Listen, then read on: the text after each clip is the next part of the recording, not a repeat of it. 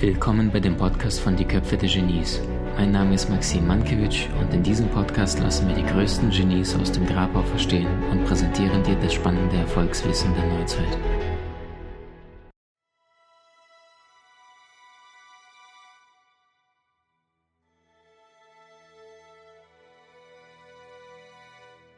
Wenn ich anschaue, die Frau, die vor 26 Jahren diesen Mann geheiratet hat, also ich habe das schon oft gesagt, aber wenn ich heute das sage, es gibt sie nicht mehr. Sie Erzähl doch mal, wie warst du drauf? Also habt ihr, wart ihr am, am, am Zoffen? War, war einer von euch eher der Abhängige, Unabhängige? Ich war, die, ich war die Abhängige damals. Ich war das Klammeräffchen. Ich wollte so gerne, ich hatte zum Beispiel, ich komme aus einer ganz einfachen Familie, aus einer kleinen Stadt. Ähm, meine Mutter war immer zu Hause, hat gekocht, genäht, den Haushalt gemacht. Mein Vater hat gearbeitet. Und ich hatte nur so ganz enge Sachen gelernt und hatte aber innerlich so ein ganz anderes Wesen. Und dann kam mein Mann und der kam aus einer ganz anderen Welt. Ähm, und das ging sofort eigentlich ans Eingemachte. Also wir hatten, ich habe Freunde beneidet, also es war unfassbar, all diese Märchenhochzeiten damals, als wir zusammenkamen. Mit den schönsten Kleidern, mit den tollsten Prinzen, mit den gigantomanischsten Heiratsanträgen, wo ich immer dachte, oh mein Gott, wie schön war das denn alles schon wieder. Und äh, derweil hatten wir schon Zoff. Und wir, ich habe super schnell unsere Tochter gekriegt. Äh, da war gleich der volle Babyalltag. Ähm, und dann hatte wieder irgendeine Freundin ähm, irgendeine wunderschöne Liebesgeschichte. Und ich dachte, Gott, was machen wir hier? Mhm. Und ähm, so, also für aber ne, heute kann ich dir sagen, wer glaubt, dass er für eine erfüllende Beziehung einen idealen Partner und eine Märchenhochzeit und und so eine, eine, wie soll ich sagen, so eine rundum verliebte Idealstartzündung braucht, der ist total auf dem Holzweg. Und wer glaubt, ja? ja, ja, und mach mal zu Ende. Und wer glaubt, dass er einen passenden Partner zu, für sich braucht, der ist auch auf dem Holzweg. Also weißt du, ich habe jetzt mhm. über 20 Jahre mit Tausenden von Paaren gearbeitet und in den letzten Jahren mit vielen, vielen, vielen, vielen tausend Frauen. Ich habe noch keinen idealen Partner getroffen. Wer einen kennengelernt hat, soll mir schreiben. Super schön. Ähm, wie ist es denn für dich?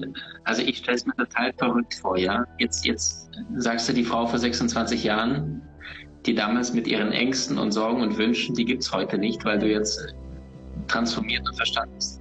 Jetzt bringst du mal so ein bisschen auf die Erde runter. Ich weiß ja, du bist auch sehr, sehr stark angebunden. Was rätst du denn einer 25-Jährigen, einem 31-Jährigen, einem 34-Jährigen, die vielleicht gerade junge Eltern geworden sind oder äh, zwei, drei, vier, fünf Jahre in der Beziehung sind, die sich gerade noch wirklich prügeln mit ihren Themen, mit ihren Schatten, mit ihrem Ego-Verstand. Also Gibt es etwas, was du dir hättest sagen können oder sagst du, ja. Schätzelein, läuft das nicht? Äh, das Leben, du musst geprügelt werden, damit du es verstehst. Nein, das musst du nicht. Ne? Also erstens habe ich just heute ist der Abschluss eines gemeinsamen Buches, das ich mit meiner Tochter gerade geschrieben habe, die 25 ist. Es erscheint Ende Februar und es heißt, wenn ich mich nicht liebe, wie soll mich jemand anders lieben? Das, und wir haben für 25-Jährige geschrieben. Wir haben für Menschen zwischen 18 und Mitte 30 geschrieben.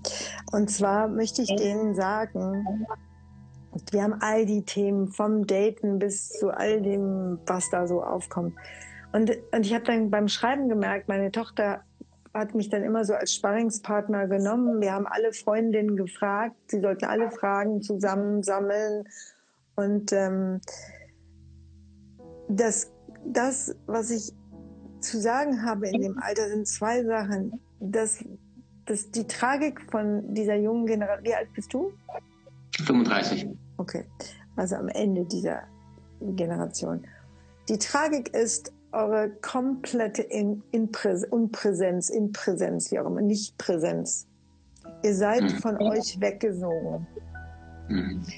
Und das führt dazu, dass unter diesem permanenten Außenstrom, ihr werdet gelebt.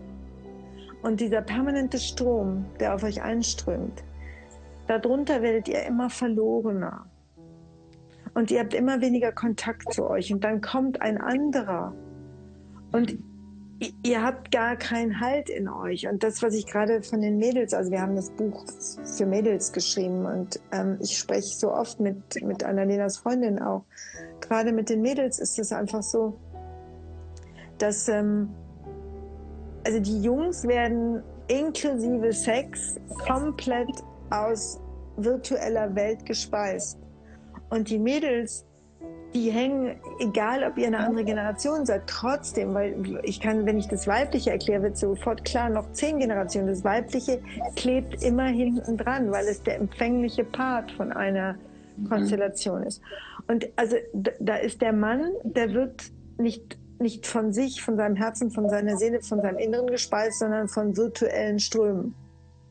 Und da ist eine mhm. Frau, die hängt hinten dran und das ist eine solche Tragik.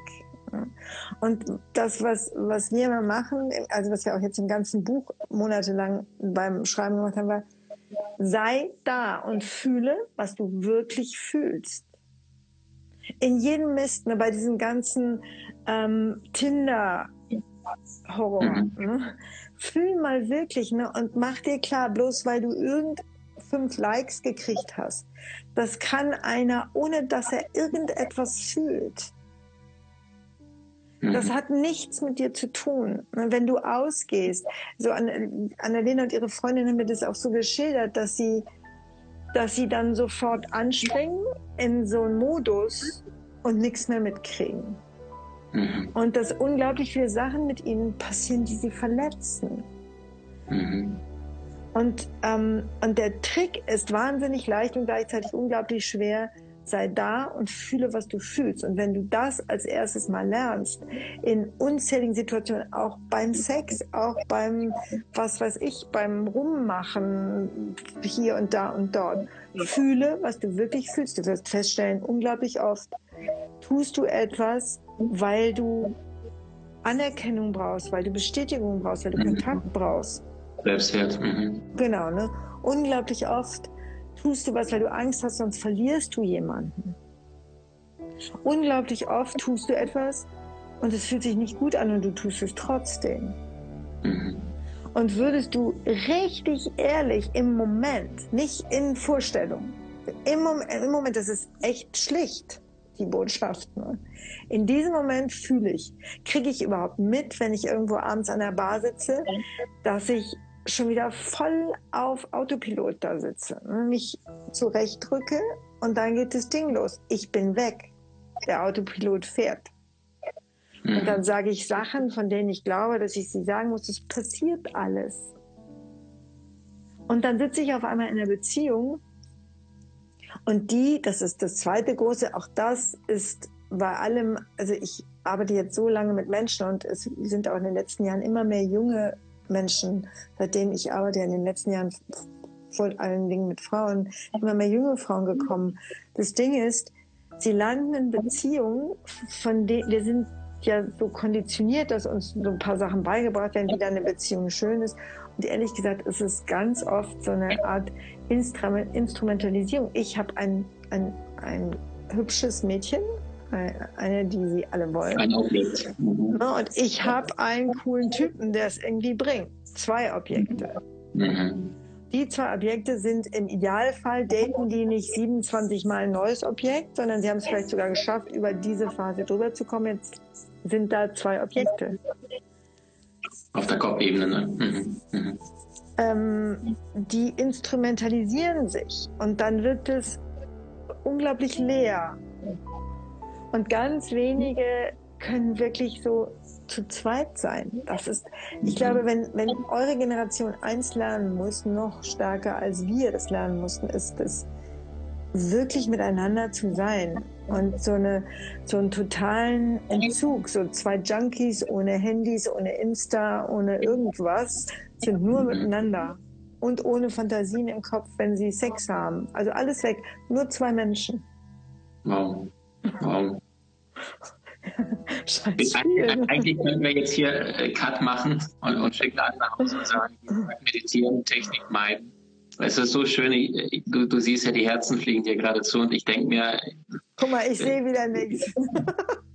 Okay, also du, du bist klar bei mir im Bild zu sehen. Du, du bist ich sage immer, ich beschwere mich oder ich schimpfe so ein bisschen, wenn, wenn ich oft live, live gehe. Ich sage, eigentlich gehöre ich hier gar nicht rein mit in diese Insta. Es tut mir so schwer, ab und zu eine Story zu machen, ja, weil so, also diese oberflächliche Welt bewusst verlassen und gleichzeitig ist es ein Kanal, der uns ermöglicht. Jetzt hast du was Wahres angesprochen, Stichwort äh, virtuelle Pornografie hm. und dass der Mann davon gespeichert wird und, und, genau und dann quasi mit seinem Jäger Impulsen an Männer bis zum 30. Lebensjahr Testosteron gesteuert, geht er da rein und sucht sich ein hübsches Objekt. Die Frau, sagst du, sind, müssen die Frauen aufwachen? Du sagst, liebe Frau, fühl dich ja. mehr. Ja.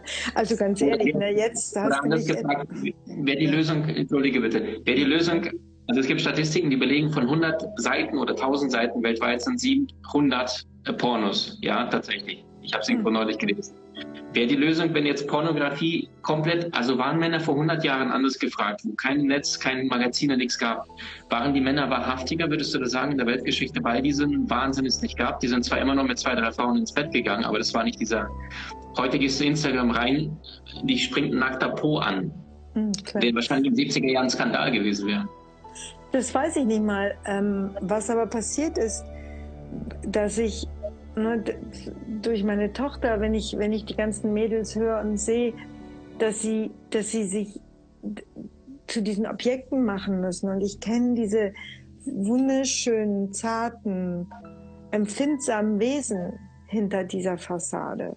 Und ich weiß, in meinen 58 und so lange Paarcoaching, ist genauso ein zartes Wesen wohnt in jedem Mann. Und die, die Pornografie ist insofern, ich glaube nicht, dass also das, was an Beziehungen vor 100 Jahren oder vor Hunderten von Jahren war, war ganz anders ungesund. Wir sind viel konditioniert in Sachen Beziehung. Wir leben jetzt erst in der Zeit, wo wir einen Quantensprung machen können. Jetzt ist eine wunderbare Zeit, um lieben zu lernen ähm, weil ich glaube, wir sind am Höhepunkt einer Fehlkonditionierung. Denn was passiert bei den Pornos, wenn du die ganze Moral daraus nimmst, ist, ich sage das immer, das ist Sex mit Überbrückungskabel. Das ist dass alles vom, von den Bildern im Kopf ausgesteuert wird. Du selbst, also ich habe das mal mit einer ähm, Sexualtherapeutin, die sagte zu mir, ähm, ob ich das Phänomen der, wie nannte sie das? Der Linkswichser kennen würde. Und ich so, nee. Und dann hat sie mir das erklärt. Hat sie gesagt, ja, also zu ihr kämen immer mehr junge Männer, die überhaupt keinen Sex mit Frauen haben könnten, weil sie die rechte Hand an der Maus hätten und mit der linken würden sie sich selbst befriedigen. Und durch diese krasse ähm, Selbstbearbeitung im Kopf und am Körper sind sie nicht mehr in der Lage, in Kontakt zu gehen. Und der Kontakt geht nur über das Herz. Und das ist euer Dilemma. Ihr steckt in einer Sackgasse. Ihr müsst in dieses Herz zurück. Und ich glaube, die Menschen, die jetzt jünger sind als ich, die Generation, die danach folgen, oder wenn ich äh, noch jüngere wie euch sehe, ähm, da kommt schon wieder eine ganz neue Generation. Ähm, ihr seid ähm, wie soll ich sagen, ihr seid so ähm, so viel durchlässiger, so euer Herz liegt blanker als das in den Generationen davor. Mhm. Und ähm, deswegen ist natürlich die Sucht, davon wegzukommen, unter Umständen größer, wegen dieser Empfindsamkeit. Aber ihr seid gezwungen, den großen Gang anzutreten, den, also ne, die in der spirituellen Tradition sagt man die schamanische Prüfung. Und euch bleibt nichts anderes übrig. Also in mhm. der Sackgasse, da, da werdet ihr so kreuzunglücklich. Ähm, und ihr habt noch ein ganzes Leben vor euch. Ne? Also ihr müsst den Weg ins Herz antreten. Und wenn ihr den antretet, werdet ihr mit 150 Trillionenfacher Sicherheit diesen ganzen Planeten shiften.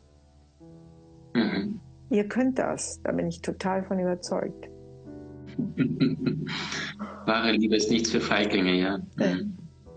ähm, wie gelingt es dir heute, äh, gerade in, in, dieser Geschichte, also die, das ist ja faszinierend, wenn du sagst, vor 26 Jahren, äh, der, der jungen Frau, die würde dich wahrscheinlich heute fühlen, aber nicht verstehen und sich danach sehnen. Du würdest sie verstehen und fühlen, weil du den Weg gegangen bist. Die Frau von damals, wenn die mich treffen würde, die würde unendlich vor Erleichterung weinen. Ich bin mir sicher, wenn sie heute kommen könnte und mich treffen könnte, dann käme eine Erschöpfung, eine Angst und eine Traurigkeit aus ihr raus, die sie damals nicht zeigen konnte. Die hat genauso viel gefühlt wie ich heute und die war genauso angebunden nur die hatte solche Einsamkeit und solche, solches tiefe Gefühl von, da haben wir auch ganz viel im Buch gerade drüber geschrieben, dieses unendliche Gefühl von in eurer Generation, ich bin falsch. Das, was ich fühle, ich bin, ich bin eine Fehlkonstruktion. Ich bin nicht richtig. Mhm. Ich, ich sehne mich, ich wünsche mir was, ich wünsche mir lieber und sie scheint nicht da zu sein. Also muss ja irgendwas falsch sein an mir. Mhm aber die war immer schon richtig. Wie genial bist du wirklich? Trainiere deine Fähigkeiten und erlange deine Meisterschaft mit den außergewöhnlichen Videokursen aus unserer Online-Akademie unter köpfe-der-genies.com.